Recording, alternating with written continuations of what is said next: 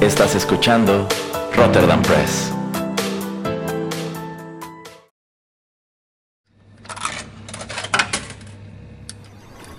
Los videojuegos han deleitado tus sentidos en la pantalla y ahora lo harán en la radio a través de su música. Descubre por qué los videojuegos se han convertido en una manifestación más del arte.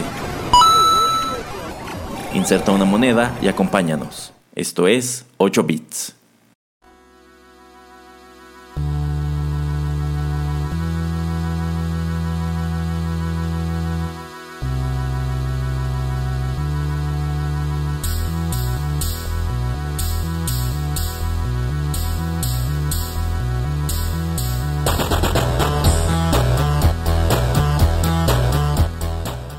Hola amigos, los saluda Erasmo en los micrófonos de Rotterdam Press y qué gusto tenerlos de vuelta aquí en 8 bits, un acercamiento a los videojuegos a través de la música. En esta ocasión, como en todas las anteriores, me acompaña el señor Juanito Pereira. ¿Qué está haciendo señor Pereira? Pues aquí en los micrófonos de Rotterdam Press. Qué bueno. Y bien, en esta ocasión decidí traerles música pues no precisamente de un juego, no precisamente de un compositor, sino de un intérprete, porque bueno, si ustedes conocen la dinámica de este programa, a veces escuchamos la música en sus versiones originales, a veces escuchamos covers e incluso pues hay un número de intérpretes a los que hemos encontrado con frecuencia repetidos a lo largo de nuestros programas, como podrían ser Richard E.B., como Patty Rudisill, como Gay Metal, etcétera, etcétera. Pero en esta ocasión decidí traer a otro al cual de hecho no he ocupado, sobre todo porque casi todos sus covers son pues un poco más largos de lo que acostumbramos traer al programa, así que pues en esta ocasión no son tantos temas, pero sí es algo de música. Se trata de eh, Family Jules, quien, a quien pueden encontrar en YouTube con el moniker de Family Jules X7. Él es un músico estadounidense especializado sobre todo en la guitarra eléctrica, aunque también toca otros instrumentos de cuerda como el violonchelo. Eh, pues quien empezó a cobrar fama a través de arreglos de música de videojuegos que él empezó a colgar precisamente en ese servicio de videos. Es pues uno de estos intérpretes prolíficos. El total de su canal está dedicado a música de videojuegos. Tiene más de 200 videos, más de 150 mil suscriptores, más de 20 millones de reproducciones en este servicio. Así, de, así que, pues de que le ha ido muy bien a este chico a través de YouTube, le ha ido muy bien. Y bueno, a lo largo de los bloques siguientes les platicaremos otros detalles sobre su carrera. ¿Cómo la ve, señor Pereira? No, pues es muy interesante, ¿no? También esto nos muestra cuánta gente la verdad quiere pues solamente escuchar la música y las variaciones que se le puede hacer a música de videojuegos. Sí, sobre todo en lo que respecta a este chico, la verdad yo creo que en, si hablamos de gente que convierte estos temas de los videojuegos a metal, yo creo que es de los mejor hechos, de los más completos y bueno, la verdad es que como músico también destaca bastante. Pero bueno, luego seguimos platicando, vamos con el primer tema musical del programa, el cual creo yo eh, tiene un detalle muy interesante.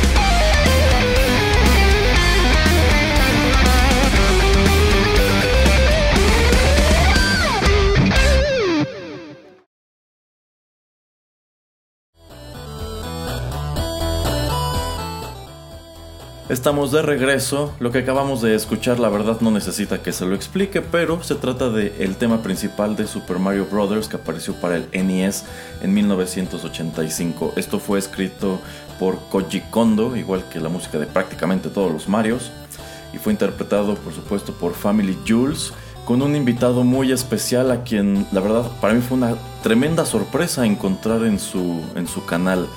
Eh, en esta interpretación lo acompaña John Petrucci, el guitarrista de la banda de metal progresivo Dream Theater, considerado uno de los mejores guitarristas activos del momento a menudo rankeado en las primeras posiciones de pues, las revistas especializadas en metal, en guitarras y todo este tipo de cosas. Quienes conocen a Dream Theater, quienes conocen a John Petrucci saben que es un músico de primer nivel, un músico cotizadísimo.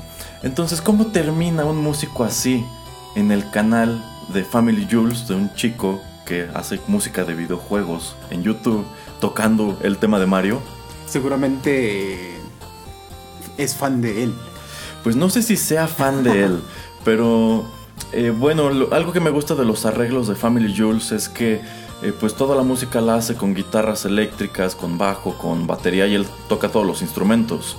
Eh, y, como guitarrista es técnicamente muy bueno. Mm. Y él está patrocinado por una empresa que se llama Ernie Ball, que pues es una, es una empresa estadounidense que está dedicada a pues lo que es la guitarra eléctrica. Hacen guitarras, hacen accesorios y sobre todo son famosos por sus cuerdas para guitarra. Las suyas son algunas de las, pues, las cuerdas para guitarra más famosas porque las utilizan músicos pues que pueden ser Slash, eh, vamos, guitarristas pues famosos.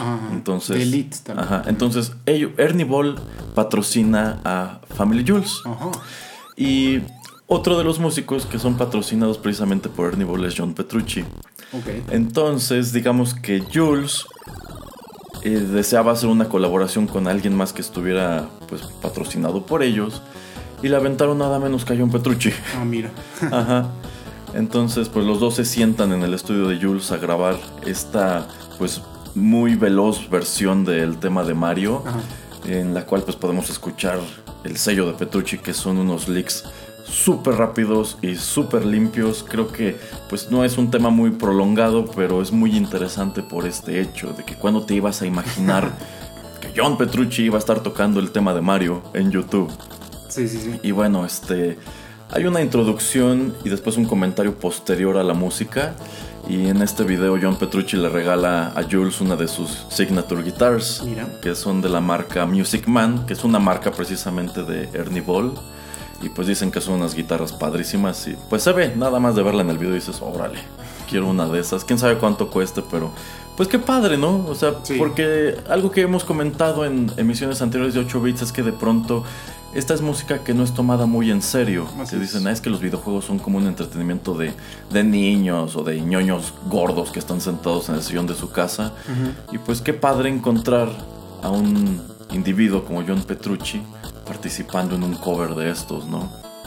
Sí, lo que te iba a comentar, yo pensé que tal vez era fanático de su canal de YouTube porque poniéndolo en otro canal de Cine Massacre, el de el Angry Video Game Nerd, cuando tiene a Macaulay Culkin, que yo supongo que de esa manera Macaulay eh, descubre al Angry Video Game Nerd y supongo que se pone en contacto con él y es como pueden hacer una colaboración en un par de videos pero digo, es una suposición mía. Ahora que estás explicando que tienen al mismo patrocinador de cuerdas, pues tal vez es eh, esta empresa la que decide como tratar de juntarlos o hacer algún tipo de evento o de poner a alguien conocido eh, pues en una gama de música como es eh, este chavo de, Dream Theater y, y, este otro chavo del canal de YouTube entonces pues también era una muy buena manera de, de sacar un producto este pues en un medio diferente que pues, es YouTube.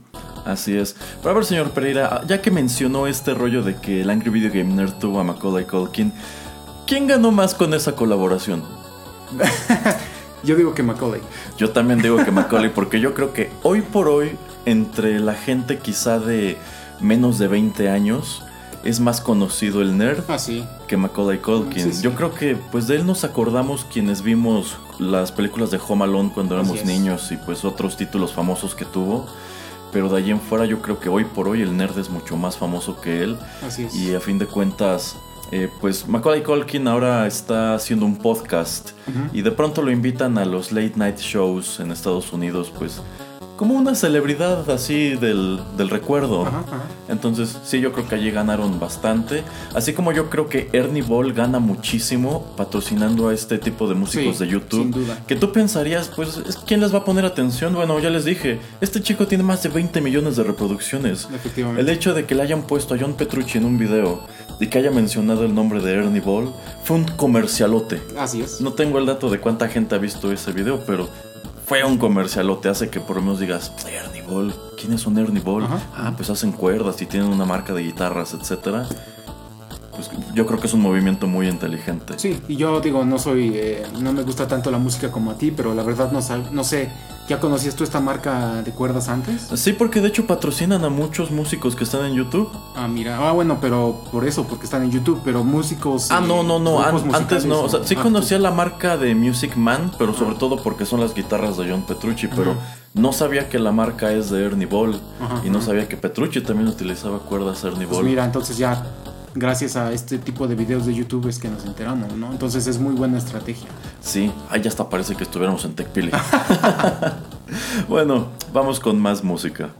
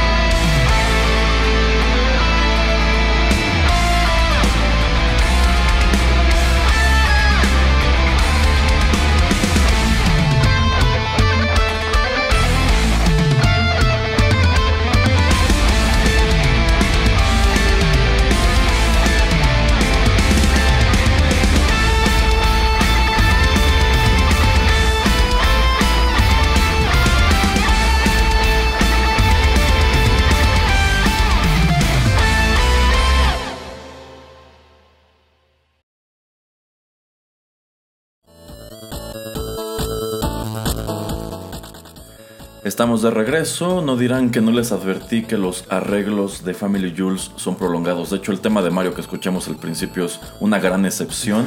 y es que en realidad la gran mayoría de los videos que él pone no son como tal interpretaciones de un tema en específico, sino son arreglos que él realiza con varios temas de una banda sonora o de una franquicia de juegos específica. Eh, lo cual yo creo que funciona muy bien porque sabe entrelazar bastante un tema con otro y así. Yo creo que evidencia de ello es lo que acabamos de escuchar, que es un medley o un popurrí que, él realiza con varios temas de la banda sonora de Shadow of the Colossus que apareció para el PlayStation 2 en 2005.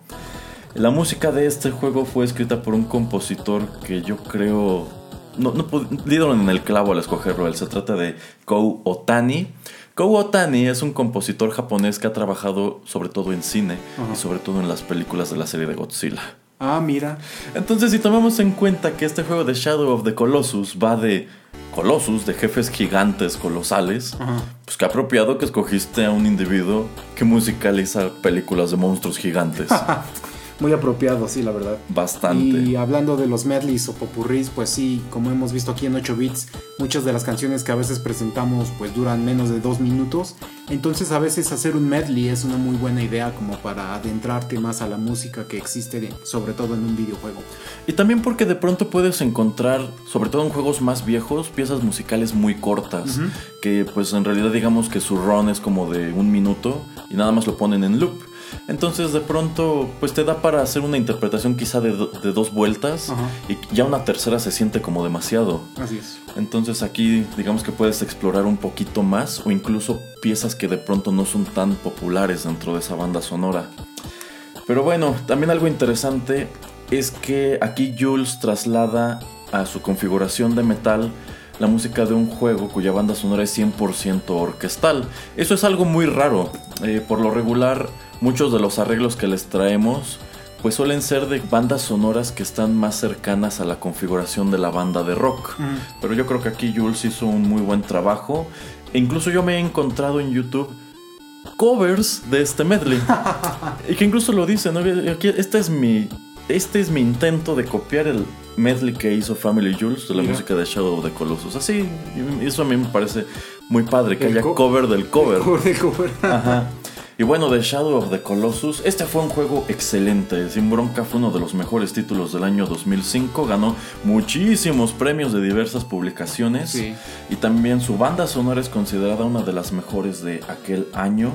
De hecho, ganó el premio de mejor banda sonora de, la revista Electronic, Electronic Gaming Monthly. Y de hecho, obtuvo muy buenos comentarios en otras publicaciones como Eurogamer, eh, OneUp.com, IGN etcétera, etcétera. Digo, tan bueno y tan exitoso fue que pues sale el remake de creo el año pasado, entonces a mí la verdad me dan muchas ganas de jugar el remake, no, no lo he bajado, no lo he comprado, pero pues sí me dan muchas ganas de tenerlo en mi Play 4. Pues debería, señor Pereira, yo creo que este, si hablamos de videojuegos que podemos agarrar como exponentes de el videojuego como expresión de arte, yo creo que Shadow of the Colossus es, es un gran ejemplo porque eh, bueno, para ser del PlayStation 2, este juego tenía unas gráficas padrísimas. Ofrece un gameplay, pues que hasta ese momento era prácticamente único, porque es un juego de aventuras que en realidad, en el, en el cual en realidad solamente enfrentas a 16 enemigos, que son los jefes. Nada más se trata de pelear con jefes y de, pues, el viaje que te toma ir del punto central de este mundo a encontrar a cada uno de ellos. Y de hecho, todos esos jefes se combaten de una manera distinta. Son una mezcla de como aventura, plataformas, puzzle, estrategia. Es un juego muy chido. Incluso si ustedes no son muy como de videojuegos, pueden buscar un, un, este, un gameplay, alguien que, lo que lo haya jugado en YouTube. Incluso verlo así como si fuera una película vale muchísimo la pena.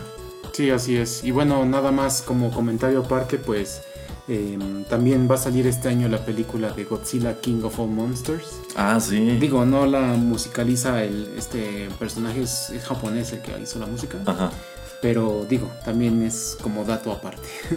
Sí, sí, de hecho esta es una de esas películas de 2019 a las cuales les traigo muchas ganas. Porque a mí sí me gustó la anterior. Sí, eh, sí, me pareció bien a secas a mí, la verdad. Esta se ve más como lo que tiene que ser Godzilla. Ojalá y lo sea. Pero bueno, vamos con más música.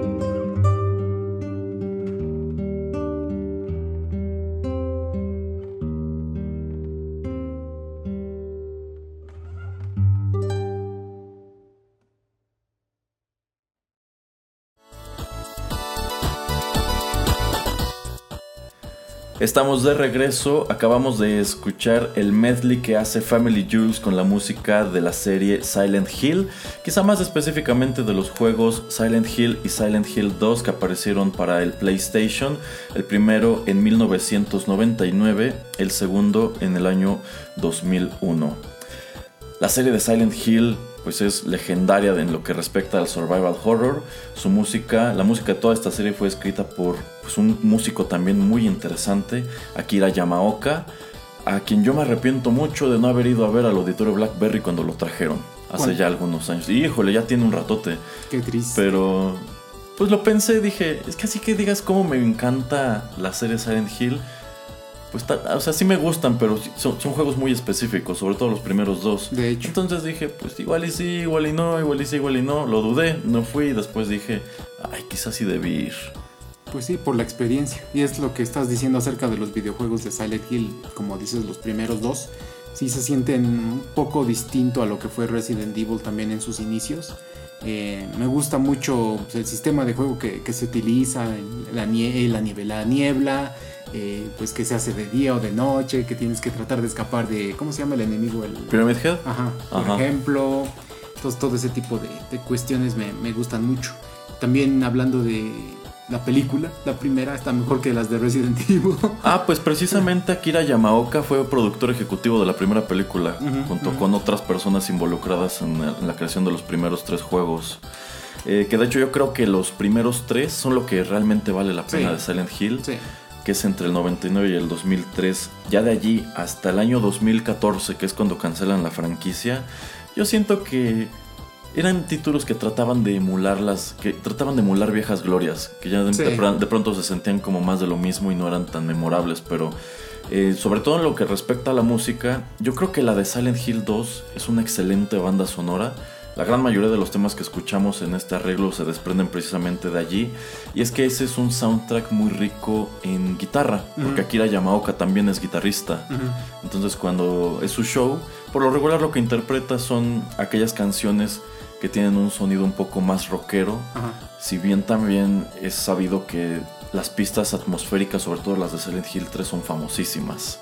Esta es una, una franquicia pues que la verdad es una lástima que hayan cancelado y, al mismo tiempo no, porque como decimos, en, como que entre el año 2006 y el 2010, Konami se aborazó y quería sacar un, Silent Hill como cada seis meses. Entonces, eh, pues esto se tradujo en una disminución de la calidad. Y yo creo que quizás si siguieran haciendo los juegos, una de dos, o serían cada vez peores. o quizá este proyecto en el cual hasta habían mencionado a Guillermo del Toro, que se iba a llamar Silent Hills, hubiese sido como la resurrección de esta serie, pero bueno, es algo que ya no se concretó. Y pues digamos que esta es una franquicia que está en stand-by, al igual que otras tantas propiedades antañas de Konami, porque pues ellos ahora se dedican a los juegos para dispositivos móviles. Poniéndome en los zapatos de esta empresa, eh, espero que hayan pensado, mira cómo hicieron este juego que es The Last of Us. ¿Podemos hacer algo tan bueno como eso? Sí o no. ¿Podemos tener una historia tan rica poniéndola en nuestro universo? Sí o no. Y entonces dijeron, hasta que tengamos un buen producto o algo que tenga ese, ese sello de calidad que pues en el 99, del 99 al 2003 nos representaba, hasta ese entonces podemos sacar un nuevo juego. Supongo que y queriendo yo ser este pues un poco optimista. Este, espero que eso es lo que hayan pensado. Pues ojalá y ojalá algún día volvamos a tener un juego de la serie Silent Hill que esté tan padre como los primeros. Bueno vamos con el último tema musical de este programa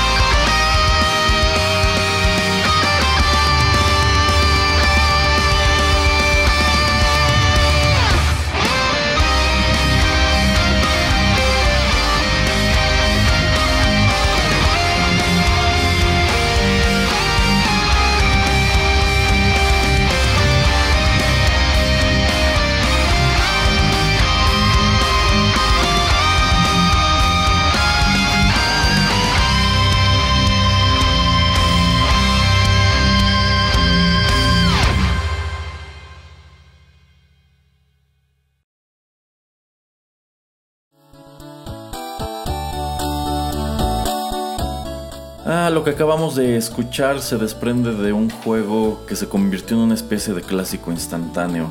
Este fue el medley de la música de The Legend of Zelda Breath of the Wild que apareció para el Nintendo Switch en el año 2017. Su banda sonora fue escrita por Manaka Kataoka, Yasuaki Iwata y Hajime Wakai, lo cual pues lo convierte en un título un tanto excepcional dentro de esta serie porque el compositor obligado de Legend of Zelda es Koji Kondo. Me parece muy curioso que para un título tan ambicioso como este, para un título de lanzamiento de la nueva consola de Nintendo, no hayan utilizado a Koji Kondo. Es, muy probable que él haya estado ocupado con otras cosas también. Es lo que te iba a decir, seguramente lo agarraron en curva y entonces no pudo estar ahí. Ajá, pero bueno, en sí este trío de compositores, que de hecho ni siquiera tienen entrada en Wikipedia, este, en realidad no son, no son nuevos a la franquicia de Zelda. Antes ya habían musicalizado un juego, me parece que para el Nintendo 10. Pues mire, señor Erasmo, esto no es TechPili, pero Recuerde que en Wikipedia también, sobre todo los artículos que no son en inglés, son muy pequeños y son muy pocos. Entonces, aquí mismo quiero que se comprometa a hacer una entrada por cada uno de estos compositores. No tengo idea qué diría sobre ellos. puedes crear los artículos ¿Así? así de, ah, pues ahí está. Pero como, sobre todo en la Wikipedia en inglés, hay mucha gente como observando o moderando. Si creas, si te pones a crear artículos a lo tonto, te los van borrando. Ah, no, pero tienes casi siempre que estar haciendo citas de otras páginas web o de Ajá, ¿será buscar sus biografías. Ajá, quizá tengan alguna biografía, no sé si en el sitio de Nintendo o algo así. Entonces, lo que puedes hacer es como crear el artículo en Wikipedia, a lo mejor nada más copy-pastear la información y modificarla un poco y poner la liga. Y ya con eso tienes justificación de, pues ok, no hay mucha información de esta persona, pero pues ya tiene su entrada en Wikipedia. Pero no escucho que se comprometa. Híjole. bueno, luego, luego, luego, luego lo convence. Ya veremos ese, asunto, pero bueno. Eh, Breath of the Wild, pues es uno de los títulos más aclamados en los, de los años recientes de Nintendo. Eh, un juego que llamó muchísimo la atención tras su lanzamiento, no solamente para el Switch, también para Wii U, aunque creo que su puerto, pues, eh, chido es ese, el de Switch. Sí, se ve mucho mejor y se juega, pues, es más fluido. Es como lo que pasa creo con eh, Twilight Princess, que es lo mismo que sale para dos sistemas, pero pues ya para el anterior no era tan, tan fluido. Eh, sí. Un título eh, pues que llama bastante la atención por un número de detalles como el hecho de que no utilizan el tema musical clásico de The Legend of Zelda, sino que hay como nada más este, motivos allí que te remiten a él, pero no lo escuchas como tal completo. También el hecho de que es el primer juego de Zelda en donde Link no utiliza gorro, en donde su atuendo no es verde, sino azul turquesa, en donde Zelda lo odia. y que es un juego, eh, pues tengo entendido que muy difícil. Sí, digo, no tienen instrucciones ni nada, o sea, tienes que ir jugándolo y mientras vas haciendo y tratando de mezclar cosas, pues es como tú mismo vas descubriendo qué puedes hacer. Eh, este creo copia un poquito también la, la, parte de, por ejemplo, A Link eh, Between eh, Two Worlds, que básicamente te, puede presentar casi todas las herramientas, todas las armas que puedas utilizar al principio, y eso se me hace muy interesante, o sea, básicamente puedes ir contra cualquier jefe o meterte a cualquier calabozo que casi no existen en este juego. Entonces eso también se me hace una dinámica muy diferente pero muy interesante y no sé, se ve muy muy chido. Este juego es así excepcional. Yo considero que sí, y algo que también me late es que, bueno, a lo largo de los años los juegos de Zelda han constituido una continuidad, pues que sí tiene un orden. Eh, o sea, muchos no son realmente secuela directa de otro, pero Nintendo ya publicó incluso en qué orden van ocurriendo. Y se supone que Breath of the Wild es hasta este momento el último de esa cronología. Y también me gusta que aquí tomaron el riesgo de ponerle voces a, los personajes. Porque hasta el juego anterior, los personajes de Zelda son mudos. Solamente pues sabes lo que dicen a través de, globos de texto. texto así es. Y en este juego ya le ponen una voz a Zelda y a otros personajes. Al único que no le ponen voces a Link. Lo cual yo considero que fue un acierto. Porque pues a mí me late este rollo del protagonista silencioso en los RPGs. Yo creo que si le hubieran puesto una voz a Link ya habría sido algo muy... No sé, como que rompe un cierto encanto que trae esta franquicia. Sí, es, es algo que como dices se da mucho en RPGs. Eh, también ya muchos juegos hacen broma acerca de esto y... Ay, hola, ¿y tú quién eres? Ah, Porque tan callado. no hablas mucho, ¿verdad? Y- sí, ese tipo de cuestiones. Ajá. Pero bueno, para terminar con el tema de Family Jules, algo que también me parece muy curioso de todos estos individuos que hacen música de videojuegos en el internet es el hecho de que las empresas de videojuegos no se acercan a ellos para colaborar, Ujú. para, no sé, tipo, ok, graba la música de este juego, escribe temas para este juego, cosas Ujú. así. Eh, pero Jules es la excepción. A él sí se han acercado para pedirle que haga música para Mira. juegos. No son muchos. Uno de ellos, pues sí es un juego famoso. El otro, no tanto realmente. Eh, Jules grabó pistas de guitarra para la banda sonora tanto de Super Meat Boy Mira. como de eh, The Binding of Isaac, que son juegos independientes que se dieron a conocer a través de pues, plataformas como Steam o la tienda en línea de Xbox. Eh, él no escribió la música, pero lo contratan como músico de sesión. Ajá, ok. Y y- pero para el juego que sí escribió, no toda la música, pero sí una parte, es uno que se llama The eh, Crypt of the Necrodancer del año 2015, que es un juego muy chistoso, es una especie de RPG dance. Ok. Ajá, o sea, me- me- la verdad yo no acabé de comprender cómo era el gameplay de este juego, pero no sé, es algo como que trata de ser RPG y juego tipo de Dance Dance Revolution al mismo tiempo. Es una cosa, es una cosa muy rara. Entonces, eh, por allí Jules eh, colaboró en un par de pistas y después él se aventó un álbum completo en donde hacía su propio remix de toda la música de ese juego, pero en metal. Porque la música original es más como punchis punchis. Ajá. Entonces, en ese aspecto yo creo que él es una gran excepción a la norma de que pues muchos prácticamente lo único que hacen es covers de música que colocan en YouTube y de pronto a lo mejor escriben una canción original o dos por aquí o por allá, pero no es como que participen activamente dentro de un videojuego. Pero en este caso este músico sí. Yo quiero pensar que pues ahora con tantos videojuegos que se hacen sobre todo para plataformas móviles, siento que va a haber más de este tipo de colaboraciones con artistas de YouTube. También porque pues es bastante caro pagarle a alguien que ya está establecido para un juego. Si no tienes el presupuesto de una empresa grande detrás de ti o si no eres alguien que eras un empresario y de alguna manera este pues te puedes financiar tú, tú solamente un proyecto porque no sé porque te gusta porque es tu pasión etcétera. Eh, yo creo que si por ejemplo un día Erasmo se decide hacer un juego pues no le va a hablar por ejemplo a este chico pero si alguien que tenga no sé 40 mil suscriptores y que tenga 120 mil views pero que te guste la música y digas, ¿sabes qué? Te mando un correo, este, ¿quieres participar? Hay que darle y pues, no tengo tanto, pero pues tú tampoco es que ganes mucho de esto, entonces yo creo que es mucha gente que también quiere pues exponer eh, pues sus habilidades, la manera en que ellos perciben la música y yo creo que se va a dar más, más con este tiempo moderno. Ojalá, lo cual está padre porque, pues a fin de cuentas, creo que YouTube se ha dado, se ha convertido en una plataforma de, de difusión muy interesante. Eh, si no existiera, no conoceríamos este tipo de, intérpretes y efecto. probablemente ni siquiera existiría este programa porque no tendríamos manera de, pues, asomar a tantísimas cosas, más que a, pues, tipo juegos que compráramos para las consolas y a ver cómo le haces para ripear la música o cosas así. ¿no? Así es. Pero bueno, eh, por el momento eso ha sido todo. Muchísimas gracias a todos por la sintonía. ¿Algo más que agregar, señor Pereira? No, pues eh, gracias por escucharnos y no se olviden que estamos en Google Podcast, Apple Podcast, algunos programas en YouTube. En iTunes, en Tuning Radio. Y bueno, en vista de que nuestra siguiente emisión es la número 50, he decidido eh, pues programar algo, algo especial, algo que yo sé que le encantará al señor Pereira. La próxima emisión de 8 bits tendremos un tributo a Batman. I'm Batman. Es- Usted no es Batman, señor Pereira, pero sí escucharemos, hablaremos de Batman en el mundo de los videojuegos. Muy bien. Así que estén al pendiente. Sale, los esperamos en un par de semanas. Bye.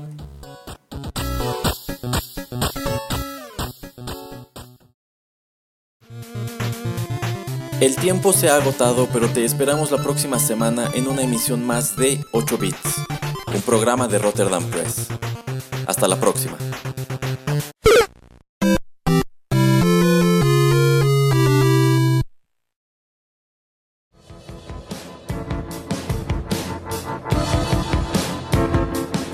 Estás escuchando Rotterdam Press.